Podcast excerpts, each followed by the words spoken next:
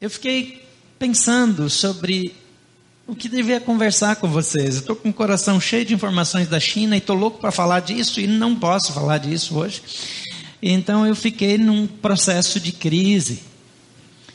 E fiquei me lembrando de quantas vezes, exatamente por causa dessa situação do Dia Internacional do Homem, eu não sei se vocês já perceberam, na igreja pelo menos, sempre que é dia das mães, todo mundo paparica, beija, enaltece. Quando é dia do homem, desce o pau. Dia dos pais, a gente apanha de chegar. Eu vou falar aqui escondido da Tuca que não pode falar mal da mulher assim, então vou mostrar como você não deve fazer, para você ter um exemplo de como não fazer. Eu botava a Tuca para falar no dia dos pais, eu falei para ela, não tem condição, a gente apanha demais. Eu não posso deixar você falar, você bate, bate, bate na gente, os homens, poxa, que coisa séria, será que só tem coisa ruim para falar da gente? E acho que hoje vocês apanharam bastante também, amém ou não? Amém não, gente, amém é que assim seja, quer dizer, continua apanhando, não mesmo. Agora, quando batem muito em mim, eu fico com vontade de dizer uma coisa assim, ó, cuida da sua vida. Você já teve vontade de responder isso? Não? Só eu? Eu já. Até já respondi algumas vezes assim. Mas eu fiquei pensando sobre isso. Como nós podemos cuidar de fato da nossa vida? Não só como homens, como seres humanos. Como eu posso cuidar da minha vida? Para que a minha vida sirva para abençoar outros. Porque às vezes a gente quer fazer um monte de coisas. A gente quer ajudar pessoas, a gente quer que as coisas vão bem em casa, a gente quer que a família vá bem. Tem muitas coisas que nós gostaríamos, mas a gente não está bem. E quando a gente não está bem, a gente continua fazendo, fazendo, fazendo, a gente quebra. De vez em quando, alguém está com alguma dificuldade pessoal na vida, e aí vem conversar comigo, eu libero a pessoa das funções do voluntariado dela na igreja. Sabe em que situações eu faço isso? Naquelas situações onde a pessoa precisa gastar toda a energia para cuidar de si. Tem horas que você liberar a pessoa do voluntariado vai prejudicar a pessoa. Então é melhor ela continuar trabalhando. Mas tem muitas ocasiões em que a pessoa precisa entender que, pelo menos para Deus, ela é mais importante do que ela produz. Você é mais importante do que aquilo que você produz. Você é mais importante do que aquilo que você pode fazer. Nós não olhamos para você aqui imaginando um grupo de voluntários. É claro que todos nós somos voluntários em algum lugar, em algum tempo, em algum momento. Isso é bíblico, é saudável. Mas Deus sempre coloca pessoas antes das coisas. E por isso, nos Dez Mandamentos, ele começa dizendo: Amarás a Deus sobre todas as coisas, e em segundo lugar, ao teu próximo como a ti mesmo. Para que a gente também aprenda a valorizar a outra pessoa. E isso é conhecidamente bíblico. Agora eu preciso cuidar de mim. Lá em Ageu, no capítulo 1, no versículo 7, na segunda parte diz assim: Vejam aonde os caminhos, os seus caminhos, os levaram. Tudo que eu vivo hoje é efeito das decisões que eu tomei ontem. Todas as coisas que eu experimento hoje, boas ou ruins, na minha vida são efeito de decisões anteriores. Veja bem, eu não estou falando de um acidente, de uma intercorrência daquelas que vão aparecer na vida de todo mundo e que a gente não tem controle. Mas o nosso casamento, os nossos relacionamentos, os nossos negócios, a nossa vida financeira, a maneira como nós vivemos e nos comportamos, em todos os casos, é efeito de decisões anteriores. Eu falo isso o tempo todo. E aqui em Ageu, o profeta está dizendo: avalie e observe o que você alcançou com esse jeito. Porque se você continuar fazendo desse jeito, isso vai te levar a continuar experimentando as mesmas coisas. Também falamos disso exaustivamente esse ano. Se você fizer as coisas do jeito que sempre fez, vai ter o resultado que sempre teve. Passamos um ano abordando isso de um ângulo, de outro ângulo. 1 Timóteo 4,16 diz assim: Atente bem para a sua própria vida e para a doutrina, perseverando nesses deveres, pois fazendo isso, você salvará tanto a si mesmo quanto aos que o ouvem. Paulo está dizendo para Timóteo: cuida da sua vida. Ele não está sendo mal educado, como às vezes a gente é. Mas ele está dizendo, cuida da sua vida. Jesus fala assim: por que, que você está tentando tirar um cisco do olho de outra pessoa? Se tem um galho no seu. E com galho no seu você não vê nem o olho da outra pessoa, como é que você vai enxergar o cisco? Então ele diz: primeiro a trave do seu olho. Em Mateus no capítulo 7, de 14 a 27, tem um texto que pelo menos para mim, tem princípios aqui que eu creio que podem nos ajudar a cuidar da nossa vida de maneira satisfatória, saudável, bíblica e espiritual. E assim nos elevar a uma posição onde nós de fato podemos servir a Deus e as pessoas. Vamos ler. Como é estreita a porta e apertado o caminho que leva à vida. São poucos os que a encontram. Cuidado com os falsos profetas, eles vêm a vocês vestidos de peles de ovelha, peles de ovelhas, mas por dentro são lobos devoradores. Vocês os reconhecerão por seus frutos. Pode alguém colher uvas de um espinheiro ou figos de ervas daninhas? Semelhantemente, toda árvore boa dá bons frutos, mas a árvore ruim dá frutos ruins. A árvore boa não pode dar frutos ruins, nem a árvore ruim pode dar frutos bons. Toda árvore que não produz frutos bons é cortada e lançada ao fogo. Deixa eu fazer uma pausa aqui. Jesus disse: Não julguem para não serem julgados. Mas depois ele diz: Como antes não é para julgar e depois é para julgar? Jesus está dizendo que quando você vai seguir a orientação de alguém, o conselho de alguém, antes de escolher e decidir que aquela pessoa é um bom mentor para você, você deve analisar o que a vida dessa pessoa produziu. Está percebendo a diferença? Você não está julgando a pessoa, você está olhando para os frutos da pessoa. Você está julgando os frutos, não a pessoa. E ele diz: Como você conhece um lobo vestido de ovelha? Como você conhece um falso profeta, como ele chama? Como você reconhece um picareta? Olhando para a história de vida. E aí ele usa esse exemplo claro da natureza da agricultura, dizendo que um limoeiro só pode dar limão, uma laranjeira dá laranja, um, uma bananeira bananas e por aí vai. E ele diz: uma árvore boa dá fruto bom, e a árvore ruim dá fruto ruim. Ainda que seja uma laranjeira, mas se ela produz um fruto ruim, não é o fruto que é ruim, a árvore que é ruim, por isso que o fruto dela é ruim. Então corta aquela árvore e planta outra no lugar. Porque aquela árvore vai continuar produzindo fruto ruim. Então ele diz: antes de aceitar um modelo de vida, porque às vezes a pessoa tem um discurso interessante, às vezes a filosofia parece boa, mas você olha para a história da pessoa ver o que ela colhe na vida. Eu vejo tantos analistas, psicólogos, profissionais com programas na TV conhecidos e, e que eh, vendem conselhos para todo mundo. Mas quando você olha para a sua estrutura, está no quinto, sexto casamento, uh, os filhos envolvidos com drogas, às vezes com problemas de relacionamento que não conversam com os pais, Bem, se eu quero dar conselhos nessa área, eu preciso olhar para a minha vida. Quais são meus erros e acertos? Como é que vai o meu relacionamento com a minha família? Veja que eu não estou dizendo que você, para estar habilitado, você tem que ter acertado em tudo. Às vezes, um conselho que nós vamos dar para alguém é de alguma coisa que nós erramos. Um erro que nós cometemos, que trouxe consequências ruins, pode alertar outra pessoa para não cometer erros semelhantes aos que nós cometemos.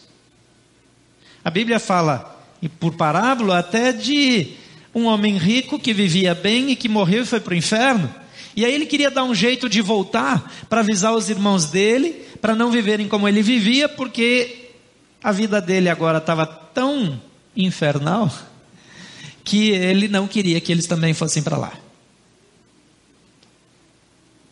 Então, não estou dizendo que você precisa ser perfeito. A Bíblia que está dizendo aqui que você deve examinar os frutos.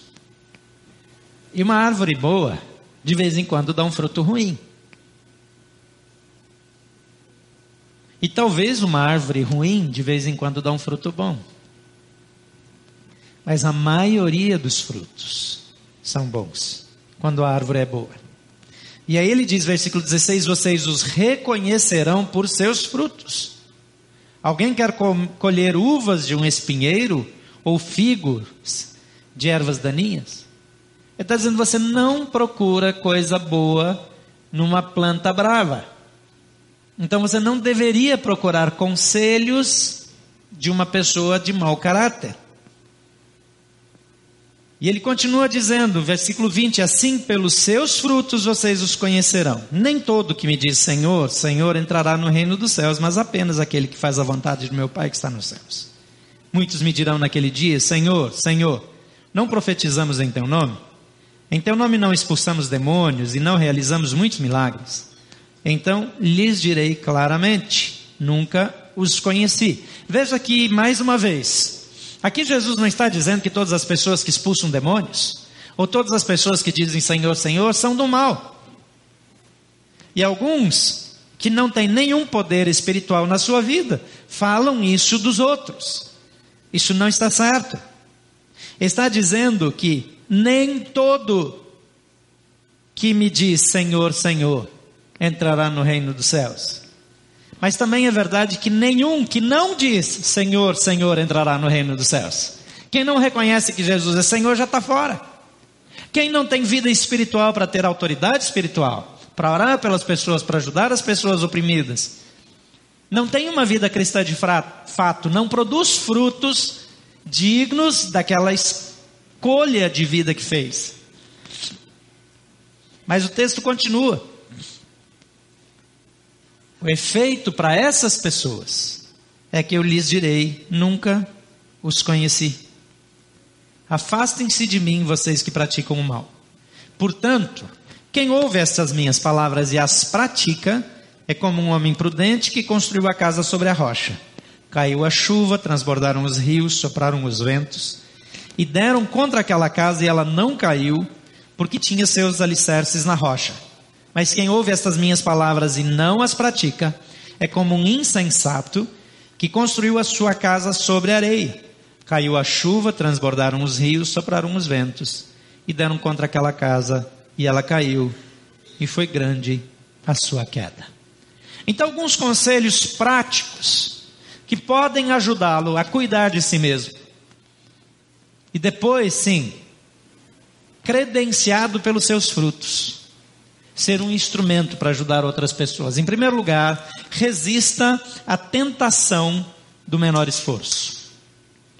Às vezes nós queremos sempre pegar atalhos. Tem pessoas que amam atalhos para tudo. Tem uma série de aparelhos de ginástica aí, de anti-ginástica, sei lá, que é um aparelho que promete que ele vai fazer o exercício por você. Você já viu? Nas propagandas na TV. Aí você compra um negócio, e aí você liga uns, uns, uns negócios, gruda assim, aí vai tirar a sua barriga. Hum, vai tirar daqui para cá, né? Eu não sei se essas coisas funcionam ou não, mas pequenos choques que contraem a musculatura. E aí a gente começa a entrar nessa paranoia de querer fazer academia sem fazer academia. Essa tentação de seguir pelo caminho mais fácil é uma tentação antiga. O versículo 14 diz: Como é estreita a porta e apertado o caminho que leva à vida, poucos são os que a encontram. Jesus nunca disse que as coisas seriam fáceis. Ele disse: encara o trabalho com responsabilidade. Encara a responsabilidade com seriedade. Assume o seu papel. Seja firme. Mantenha o curso. Não desista. Siga adiante. Permaneça firme. Agora, se para tudo nós queremos um atalho, às vezes a gente quer um atalho para a vida de oração. A gente preenche várias fichas, e eu acho certo você preencher a ficha. Quando você preenche uma ficha de oração dessa, nós vamos orar aqui na celebração durante 30 dias. Cada vez que vence 30 dias no domingo, essas fichas vão para a mão de intercessores que vão continuar orando por mais 30 dias. Então você Orar por outra pessoa é certo, a Bíblia diz: orem uns pelos outros. Diz também que nós devemos compartilhar as nossas necessidades com os membros da família de Deus, exatamente para que eles possam orar por nós.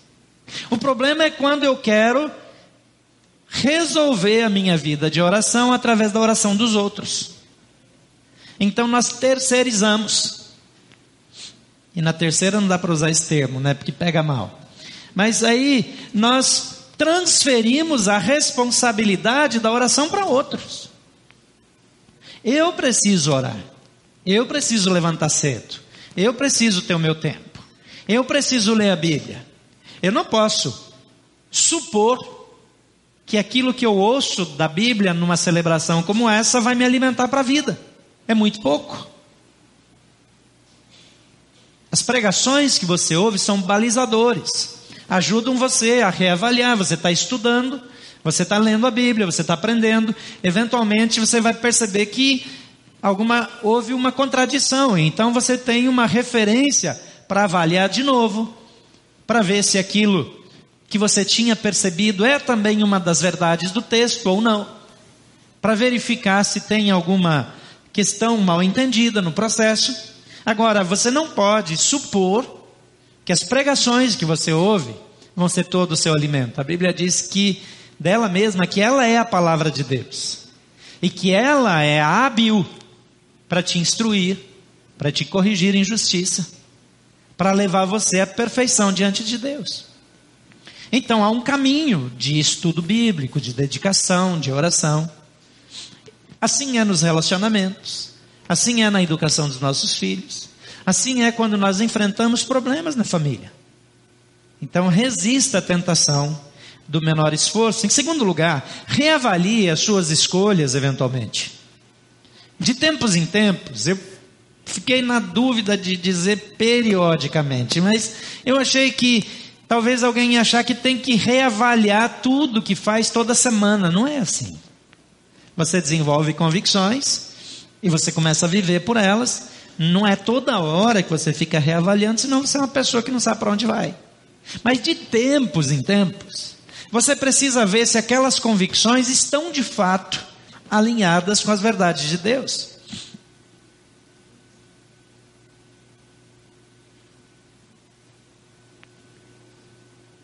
Texto diz que a porta é estreita e termina dizendo: são poucos os que encontram. Porque a maioria das pessoas morre nas suas convicções sem questioná-las. Às vezes a pessoa acha que ela está certa e pronto. É assim que eu penso.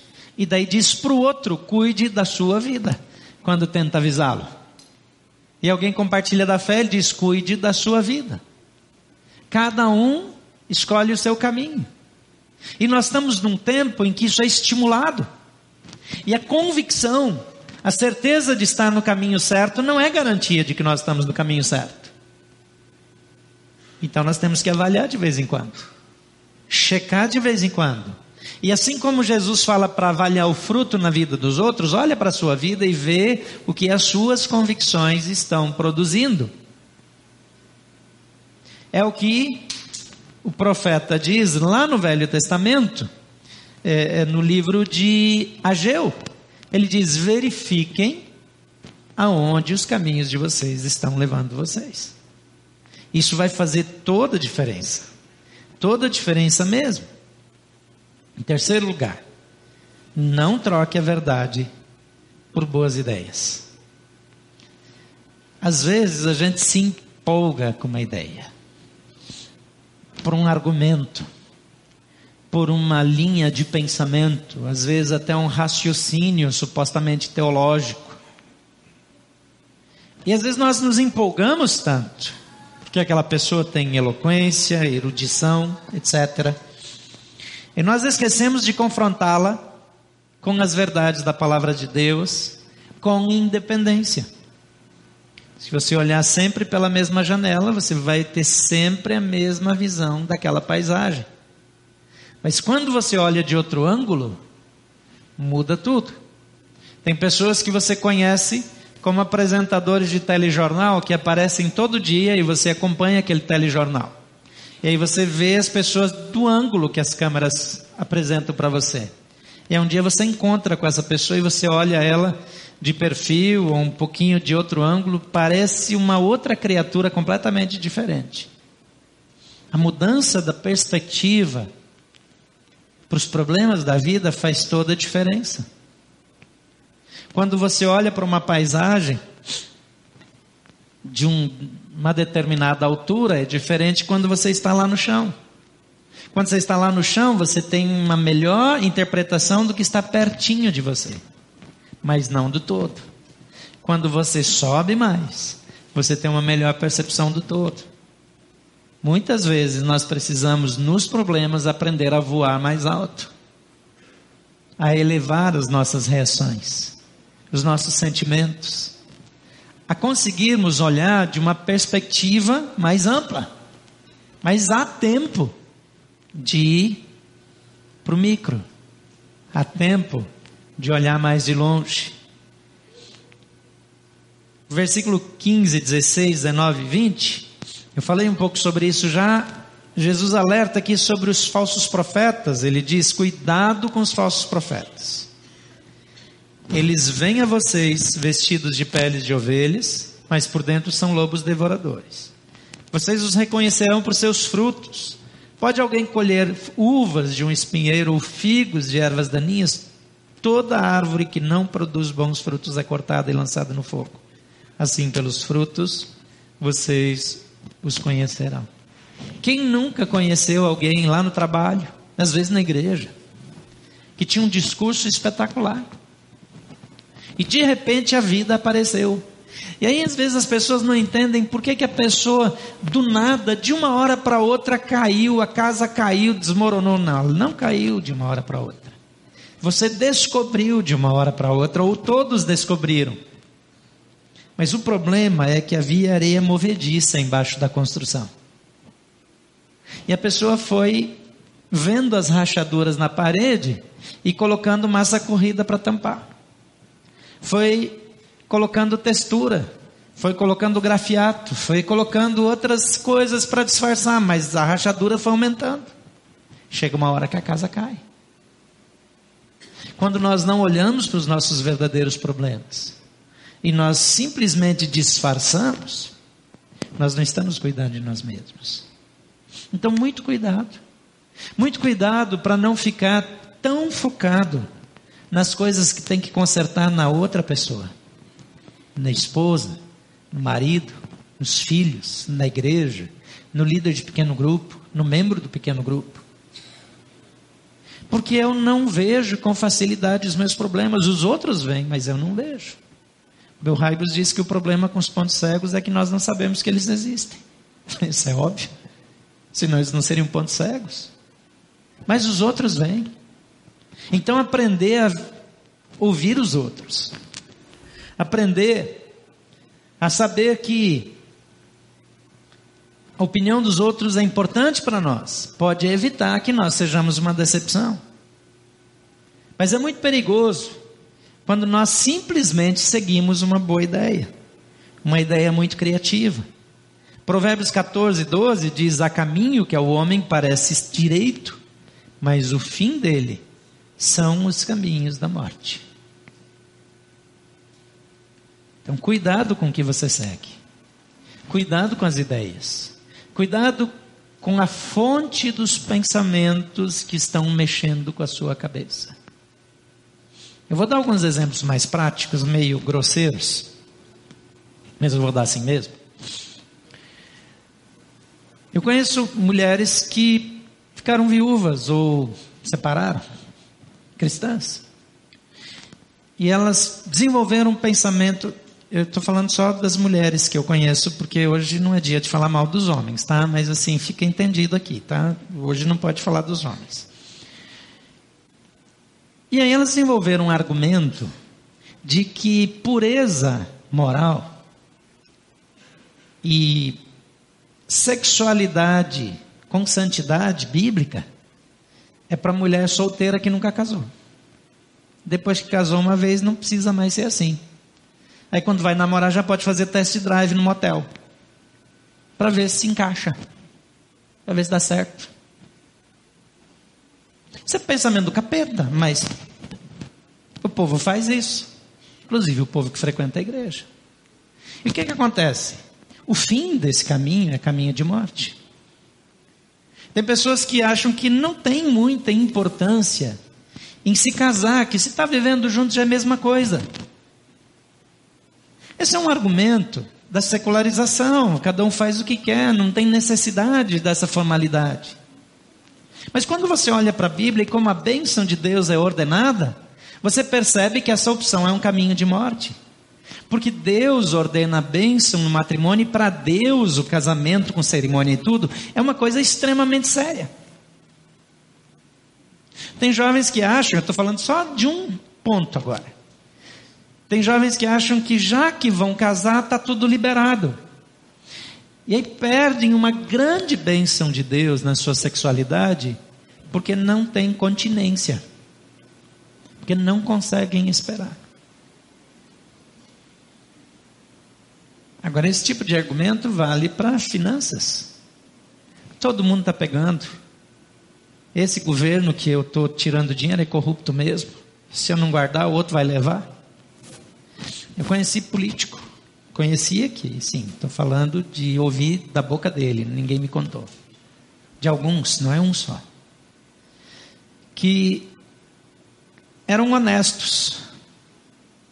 Mas como rolava propina para muitas coisas, eles encontraram um jeito de santificar a propina. Então, segundo o argumento que eles usaram comigo, eles usavam o dinheiro da propina para ajudar assistência social. Olhando para a vida deles, acho que às vezes estavam fazendo assistência social para sua própria casa, mas enfim. Daquele dinheiro de corrupção mandava para creches, para asilos, para escolas, para hospitais. Tá, esse dinheiro é corrupto, e se eu não pegar, alguém vai pegar igual, e se eu não pegar, eu vou ser queimado, então vou pegar e vou ajudar os pobres, eu vou fazer o bem. Pode ser que a pessoa esteja fazendo tudo isso que está me dizendo. É possível, é possível que seja verdade. Mas o fim é caminho de morte, o fim é lava-jato, o fim é rolo. Eventualmente a pessoa está com boas intenções, a questão não é essa. Eu preciso saber que eu preciso ter muito cuidado. Eu vejo, especialmente classe política e diretores de grandes organizações que às vezes entram, cometem um delito, até sem saber, porque são mal assessorados. E tem lá um filho peludo dizendo: Isso aqui pode, vá em frente, faça. E aí ele faz. E depois que fez, já era. Então, muito cuidado. Cuide de si mesmo. Não tome as decisões apenas baseado na opinião dos outros. Em quarto lugar, escolha seguir as instruções divinas. O versículo 21, Jesus é categórico. Ele diz: Nem todo que me diz Senhor, Senhor entrará no reino dos céus, mas apenas aquele que faz a vontade do meu Pai que está nos céus. Eu sublinhei para mim, grifei o verbo aqui. Faz. Para não dizer eu farei, é quem faz. Ah, se Deus me der, eu vou. Se. Não, quem faz? A vontade do Pai. Não é quem faz a vontade da igreja, ou do líder, ou, ou da mulher, ou, ou do marido. Não, é quem faz a vontade de Deus. Então, como eu conheço a vontade de Deus? Eu falei um pouco sobre dedicar tempo com oração, dedicar tempo com leitura bíblica, ouvir bons conselhos. Mas antes de escolher quem vai, quem você vai permitir que te influencie, avalie os frutos.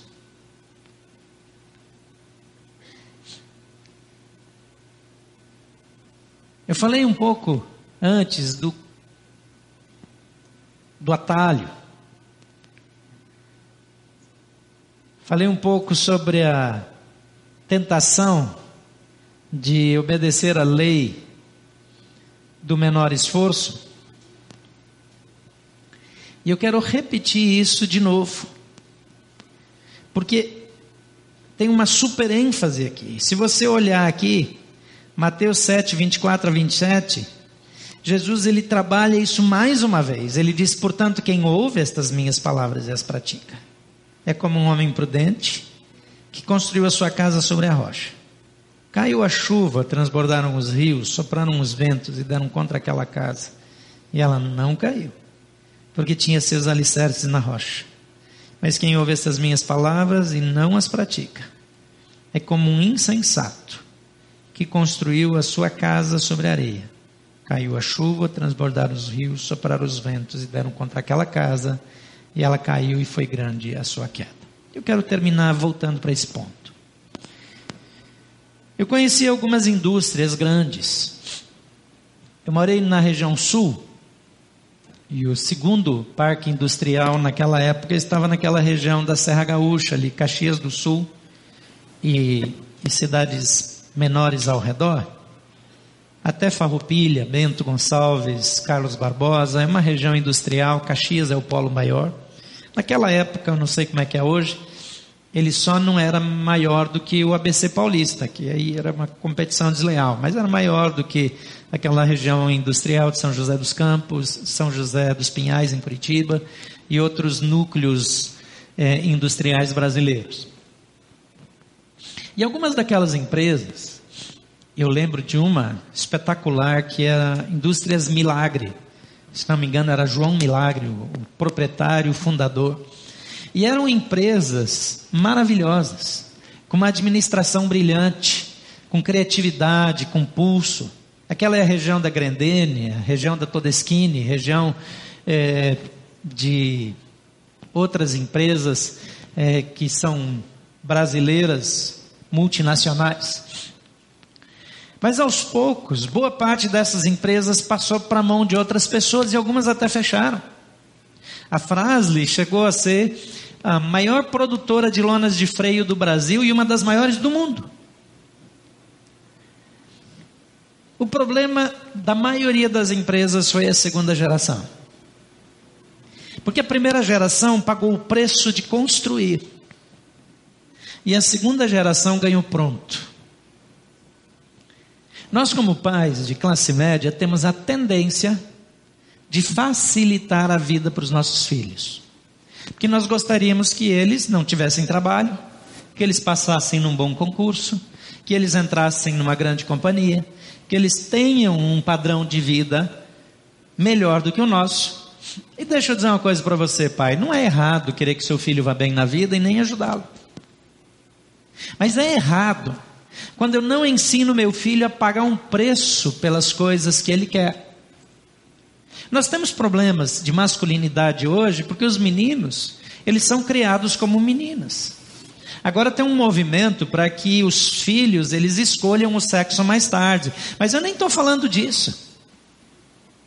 Por absurdo que isso seja, que o menino já nasce pronto, a menina também, mas por absurdo que isso seja, não é essa a questão. A questão não é a questão de gênero. A questão é uma superproteção em cima do menino, que depois vai ter uma expectativa em cima dele que ele seja o protetor. Mas como ele vai se tornar o protetor se ele sempre foi protegido? É claro que ele tem que ser protegido. Mas de vez em quando, queimar só a ponta do dedinho não mata. É melhor deixar a criança queimar a pontinha do dedo quando ela vai com o dedinho lá na chaleira, do que ela botar a mão inteira, quando você não está vendo. Então, se você vê a criança indo só com o dedinho, fica de olho, deixa eu dar uma encostadinha só, de leve, tá? Porque provavelmente, uma hora que você não estiver olhando, ela vai agarrar naquele negócio. E ela vai se machucar muito. E quando nós permitimos que os nossos filhos tenham alguma dor, nós estamos evitando que eles tenham grandes dores depois. Então não facilita demais. Eu não estou dizendo para você ser malvado com seu filho. Mas essa questão de querer que tudo seja fácil para os nossos, cria uma geração que acha que os outros têm obrigação de suprir as suas necessidades. Vocês me conhecem, sabem que eu sou absolutamente favorável a programas assistenciais. Eu trabalho com assistência. Eu cuido de pessoas menos favorecidas ao redor do mundo. Eu faço isso voluntariamente. Eu estimulo, eu incentivo você a fazer isso também. Então eu gosto quando o nosso governo cria programas assistenciais, mas eu detesto programas assistencialistas, paternalistas, que não preparam a pessoa para viver, que não ajudam a pessoa a se desenvolver, que não ajudam a pessoa a crescer. Nós precisamos levar a pessoa a desenvolver-se. Precisamos ajudar para que a pessoa cresça. Agora, talvez, e é aqui que eu quero chegar, você também foi super protegido. Porque pessoas que foram criadas com muita dureza, às vezes também não lidam bem. Tem que curar o trauma. Você não pode tratar o seu filho do jeito que o seu avô tratou seu pai. Ou se você é mais velho, e o seu pai foi muito duro, então você achar que aquele é o jeito. Claro que não. Mas talvez você já seja de uma geração que foi super protegida. Todos sabem quando você foi super protegido, menos você. E aí você não aguenta. Você não aguenta pegar firme. Você desiste fácil. Você reclama muito. As pessoas que foram super protegidas murmuram demais, estão sempre reclamando do preço, do governo, das pessoas, das circunstâncias, do trabalho. Nunca é bom. Eu nunca recebo o que eu mereço. Você quer receber mais? Trabalha mais. Dá duro. Faz mais um curso. Se desenvolva. Isso é necessário e é saudável.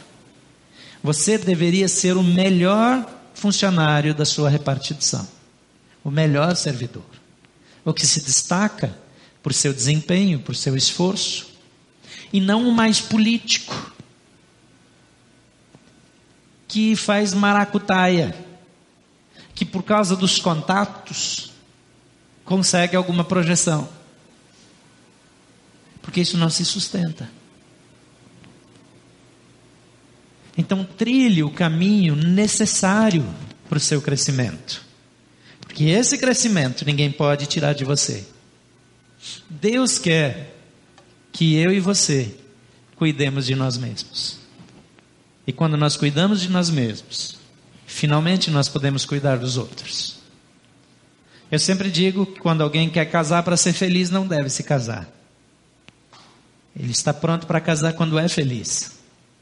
Quando não depende de outra pessoa para ser feliz. Você não pode ter um filho porque você precisa ter um filho para se sentir bem, feliz. Não, um filho vai trazer alegria. Mas você está feliz sem filhos, porque você é feliz. Falta alguma coisa. Você quer um filho. Você ora por isso. Então siga em frente. Às vezes nós achamos que um, uma pessoa nova, um elemento novo, um ingrediente novo vai mudar a nossa vida. E assim, homens e mulheres são infiéis no casamento, porque vão buscar uma outra opção. Mas na verdade o problema não é o casamento. O problema sou eu. O problema está aqui dentro. E talvez você está numa vida aí com uma agenda secreta. Talvez você, daqui mesmo da celebração, mandou um texto para alguém que você não deveria ter mandado. É possível. A gente quer saber? Deus está vendo, e não é só porque você está aqui, não. Ele ia ver em qualquer lugar. Mas aqui é mais cara de pau, né? Vamos combinar. Agora Deus quer que você cresça. Agora você precisa estar disposto. Você precisa perceber que tem áreas na sua vida que você precisa crescer. E se eu estou infeliz, não é culpa do meu marido, não é culpa da esposa, não é culpa dos filhos, não é culpa do patrão, não é culpa da companhia, da chefia nova. Não é porque eu não fui promovido como eu deveria, é porque eu não estou bem. Eu posso viver feliz quando Jesus está comigo. Eu posso viver feliz em todas as coisas. Paulo diz: Eu descobri o segredo de viver contente em toda e qualquer circunstância. E o segredo é o seguinte: eu posso todas as coisas em Cristo que me fortalecem. Vamos dizer isso juntos? Posso todas as coisas em Cristo que me fortalece. Amém? Feche seus olhos. Talvez você nessa noite precise admitir áreas da sua vida que precisam de atenção. Talvez eu nem mencionei ela aqui, mas você conhece. Talvez você precisa perguntar se você é casado, casada, para esposo, para o marido, qual é a área que você precisa crescer. Talvez você tenha uma namorada bastante tempo, um namorado bastante tempo, ele também já sabe seus irmãos, seus pais, seus filhos. Mas talvez você saiba. Então, diga: Deus, eu quero cuidar de mim. Eu quero crescer. Me dá ousadia, me dá coragem de dar os passos. E uma das coisas mais importantes para que eu cresça é quando eu admito que eu preciso. Eu abandono um pecado, primeiramente com a confissão. Se eu estou preso a alguma situação pecaminosa, eu preciso confessar. A Bíblia diz: se confessarmos nossos pecados, Ele é fiel e justo para nos perdoar e nos purificar. E a Bíblia diz que quando nós confessamos os nossos pecados uns aos outros, nós somos curados. Eu abro para alguém de confiança, uma pessoa não fofoqueira que vai me ajudar. Então coloca isso diante de Deus. Eu quero orar por você. Gostaria que todos fechassem os olhos agora. Eu quero orar primeiro por aquelas pessoas que estão nesse momento vivendo numa escravidão de pecado. Ninguém sabe, mas você está se encontrando com outra pessoa que não é seu cônjuge. Você tem namorada, tem namorado oficial, mas está ficando com outra pessoa. Você está sendo infiel em relação aos seus filhos está mentindo para eles, está dizendo que tem compromisso no trabalho, está saindo com alguém. E eu quero desafiar você a falar isso com Deus agora. Dizer: Deus, eu quero mudar de vida. Eu quero orar por você. Eu não vou pedir para você levantar a mão por razões óbvias. Mas eu quero que espiritualmente você se apresente diante de Deus e diga: Senhor, eu quero, eu quero orar com você, Pai querido. Alguns entre nós e alguns dos que nos acompanham estão vivendo em pecado, claramente conhecido. Sabidamente estão fazendo o que não devem, e alguns querem mudar, mas não conseguem. E eu quero pedir que o Senhor os liberte. E a tua palavra diz que a cura na confissão, e diante do Senhor estão apresentando agora. Então, que o teu Espírito os visite agora. Que o Senhor lhes dê convicção de pecado. Que o Senhor lhes dê determinação para mudar coragem para buscar ajuda. E que a tua boa mão seja sobre a vida deles, em nome de Jesus. Quebra a prisão do diabo, liberta-os, para que vivam em paz contigo e com a sua família, em nome de Jesus. Quero orar também por você, que tem áreas que você sabe que precisa crescer, mas você tem orgulho demais para dar conta de mudar. E se alguém fala para você, você já se irrita. E você não consegue lidar com isso. Mas você gostaria de ter no coração o desejo de mudar naquela área. Então diga isso para o Senhor agora. Eu quero orar por você. Pai querido, diante do Senhor estamos agora com filhos e filhas que lidam com orgulho, com dificuldade de buscar ajuda, com dificuldade de admitir aquilo que já sabem ser verdade no seu coração. Estende a tua mão sobre eles também e traz libertação. Ajude-os a abrirem o coração, a confessarem. Ajude-os a terem uma determinação para fazer as mudanças. E que o Senhor lhes dê a vitória. Em nome de Jesus. Pai querido, agora eu quero orar por todos nós. Aqueles de nós que não conseguem perceber ainda as áreas que precisam mudar, que o Senhor nos faça ver. Que o Senhor retire as vendas dos nossos olhos. Que o Senhor abra e aguce a nossa percepção.